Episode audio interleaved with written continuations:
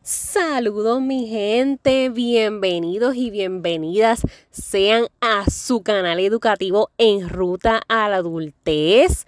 Me encanta recibirles en un nuevo episodio con un nuevo tema que yo sé que para muchos va a ser de gran valor. Y es que hoy vamos a estar hablando de lo que es la comunicación asertiva en casa. Sí, así como lo oyes, comunicación asertiva con tus hijos, con tus chicos, con tus chicas. Sumamente necesario no solamente para propósitos de lo que es su desarrollo profesional y personal. Esto es algo como tan básico como lo que tenemos día a día. Esa, ese tú a tú que tenemos en casa debe de ser siempre dirigido a la asertividad y yo hoy te voy a compartir unos consejos para que eso no muera y sea la forma en que promuevas la comunicación a diario en el hogar, en tu trabajo, en tus tareas extracurriculares en todo momento, tanto verbal como escrita. Así que no te despegues, let's talk.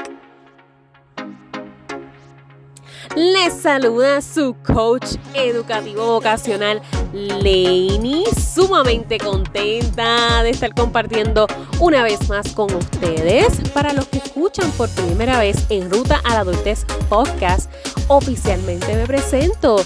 Soy coach certificada, ayudo a jóvenes a tomar decisiones importantes en ruta a su adultez para poder así maximizar su potencial y alcanzar su propio éxito, tocando temas en esta plataforma que son de importancia para ti, mamá, papá encargado, para ti, joven adolescente, para ti, joven emprendedor, joven a punto de culminar escuela superior. Para ti que quieres comerte el mundo, este es el podcast que necesitas escuchar. Hoy vamos a estar hablando de qué es la comunicación asertiva.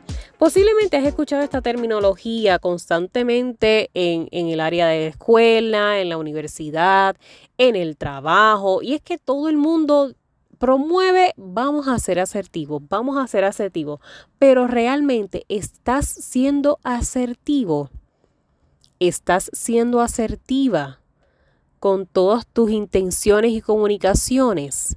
Si no lo sabías, la distribución de comunicación funciona en la siguiente manera.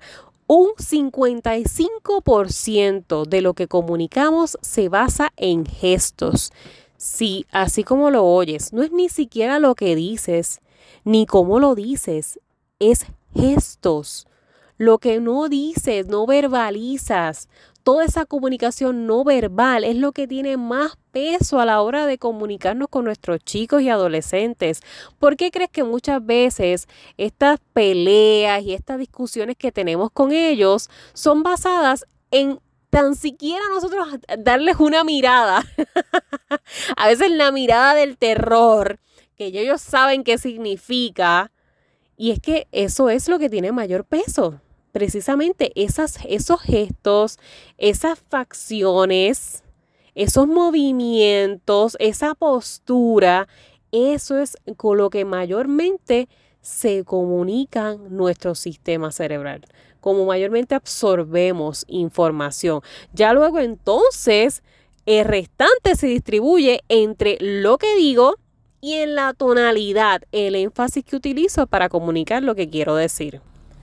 Así que por esto es que es bien importante que en esa comunicación con tu chico o con tu chica mantengas esto presente. Van a estar sumamente receptivos a cómo tú vas a reaccionar en todo momento en todo momento, no importando el mínimo acercamiento que hagan contigo, ellos siempre van a estar pendientes a cómo tú reaccionas de forma física. No es ni siquiera, ellos ya van a estar listos para lo que mamá va a decir, porque quizás van a decirte, ya yo sé que ibas a decir eso, ya yo sé que eso era lo que ibas a decir. Pero más que eso, eh, el yo saber qué ibas a decir comienza desde la postura que voy tomando cuando me hacen el acercamiento. Y de tu parte hacia él, exactamente igual o hacia ella. Tú vas a ver cómo su cuerpo se va transformando, cómo se va moviendo, si comienza a temblar, si comienza a sudar, si comienza a, a titubear, si se aleja, si se acerca.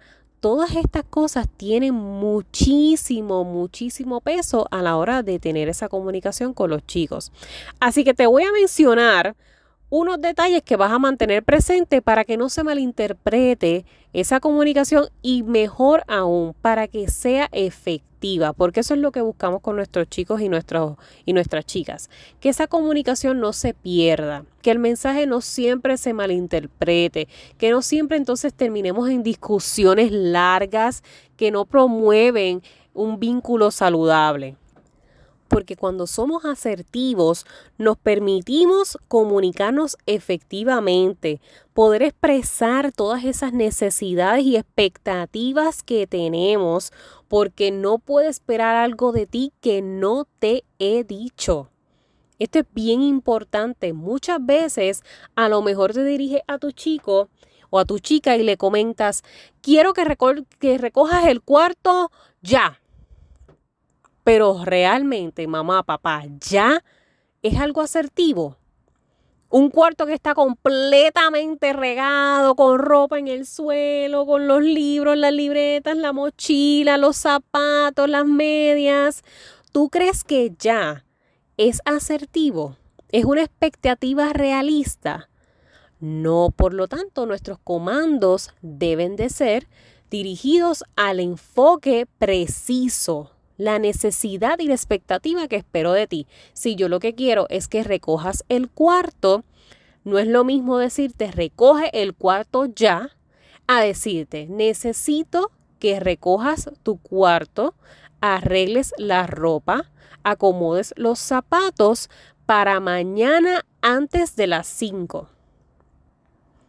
¿Notaste la diferencia? Literalmente te di toda la información de cuál es mi necesidad y mi necesidad es que recojas el cuarto, acomodes la ropa, acomodes los zapatos y todo esto antes de mañana a las 5. Porque yo te estoy dando entonces todo este tiempo de interludio para que tú te organices y hagan las gestiones debidas para tener eso listo antes de las 5 mañana, porque entonces ya a las 5 mañana mi expectativa es entrar al cuarto y encontrarlo limpio.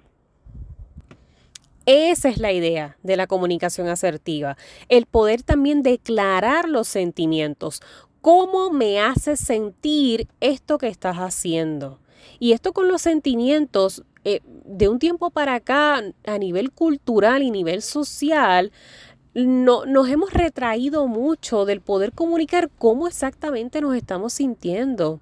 Nos estamos aguantando emociones, no estamos sabiendo expresarlas ni comunicarlas. Y con nuestros adolescentes y jóvenes es necesario proyectar eso para que ellos lo absorban y también lo modelen, también lo lleven a la acción. Así que hay que declarar consentimientos qué es lo que yo busco y qué es lo que espero y cómo me hace sentir si lo haces, si no lo haces. Es completamente necesario, compulsorio, el poder hacer esto y ofrecerles retroalimentación. Y cuidado, mamá, papá, porque retroalimentación no es crítica. La crítica es negativa y usualmente nos, nos resguardamos bajo la sombrilla de la crítica constructiva siendo una destructiva. Siempre he dicho, no es lo mismo la crítica constructiva a la destructiva. Así que en vez de dirigirnos a la crítica de que recogió el cuarto y rápido voy a, explotar y decirle todo lo que hizo mal, todo lo que recogió mal, no, por el contrario, voy entonces a retroalimentarlo. Y la ventaja de la retroalimentación es que la retroalimentación es tangible, es objetiva.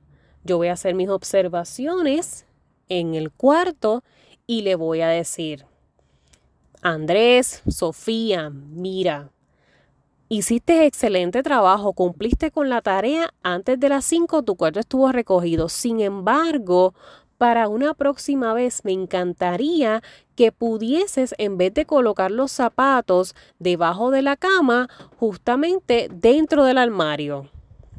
¿Qué opinas? ¿Qué crees? ¿Qué te parece?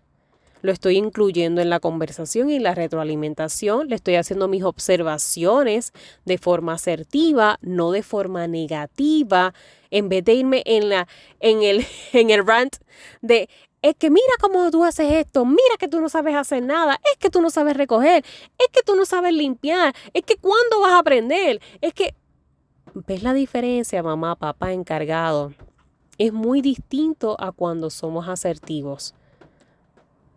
Cuando somos asertivos, somos mucho más respetuosos en nuestra comunicación, somos mucho más directos, más claros en nuestras expectativas, en nuestras necesidades y retroalimentando. Así es que funciona la comunicación, así es que fluye el proceso de emisor-receptor. Quizás tú dirás que es que es tan difícil llevarlo a cabo y créeme que no, una vez tú adoptas la práctica fluye completamente natural y lo mejor de esto es que tu chico y tu chica lo van a poder repetir. Estaríamos hablando de que estamos creando un ambiente donde no hay espacios a malinterpretaciones, donde esa brecha donde se pierde lo que quiero decir, la vamos a achicar cada vez más porque nos vamos a comunicar de forma en que no demos lugar a eso. Cuando uno está en ese proceso de comunicación emisor-receptor, pasan muchísimas cosas que alteran el mensaje, claramente. Y obviamente se va a ver influenciado por esto mismo, por nuestro tono de voz, por lo que digo, cómo lo digo y mis gestos, mi comunicación no verbal que acompaña el mensaje verbal.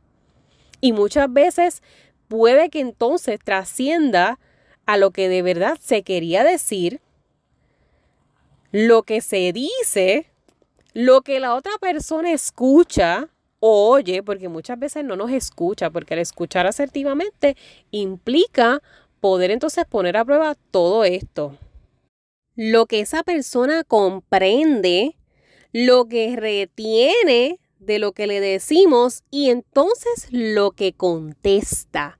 Mira qué cosa más espectacular. Por esta razón es que es necesario poder hacerlo de manera efectiva, porque así como tan sencillo como se oye, como que me dices algo, yo te escucho, lo comprendo, lo retengo y te contesto, suena sumamente sencillo, pero todos estos pasos a la hora de comunicarse, como se ven afectados, impactados por el tono que utilizo, la postura que utilizo, los gestos que hago, eso es lo que entonces adorna, complementa ese mensaje y hace que pueda verse alterado si en medio de esa comunicación hay unos distractores o si en medio de esa comunicación hay unos factores de agresividad o factores que no nos van a apoyar el mensaje como realmente yo quiero que sea recibido.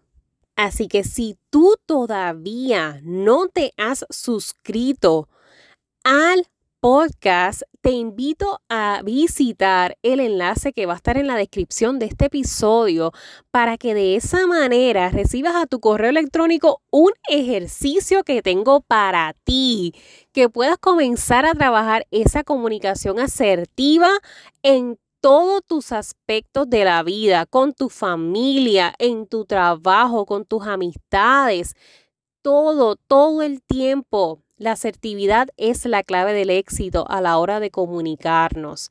La escucha activa es la clave del éxito a la hora de comunicarnos.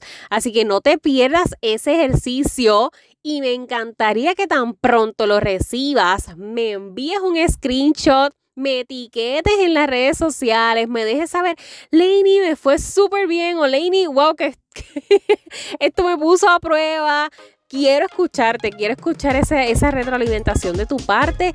Si este episodio te gustó, si sentiste que de alguna forma impactó positivamente tu día, también lánzale un screenshot y etiquétame en las redes sociales, Instagram como Laney.porkin, Facebook en ruta a la adultez. Yo feliz de poder continuar inspirándoles, educándoles y compartiéndoles mucho contenido de valor en busca de precisamente mejorar nuestras relaciones con nuestros chicos y chicas, en busca de que le podamos asistir, le podamos ayudar en ese camino en ruta a su adultez.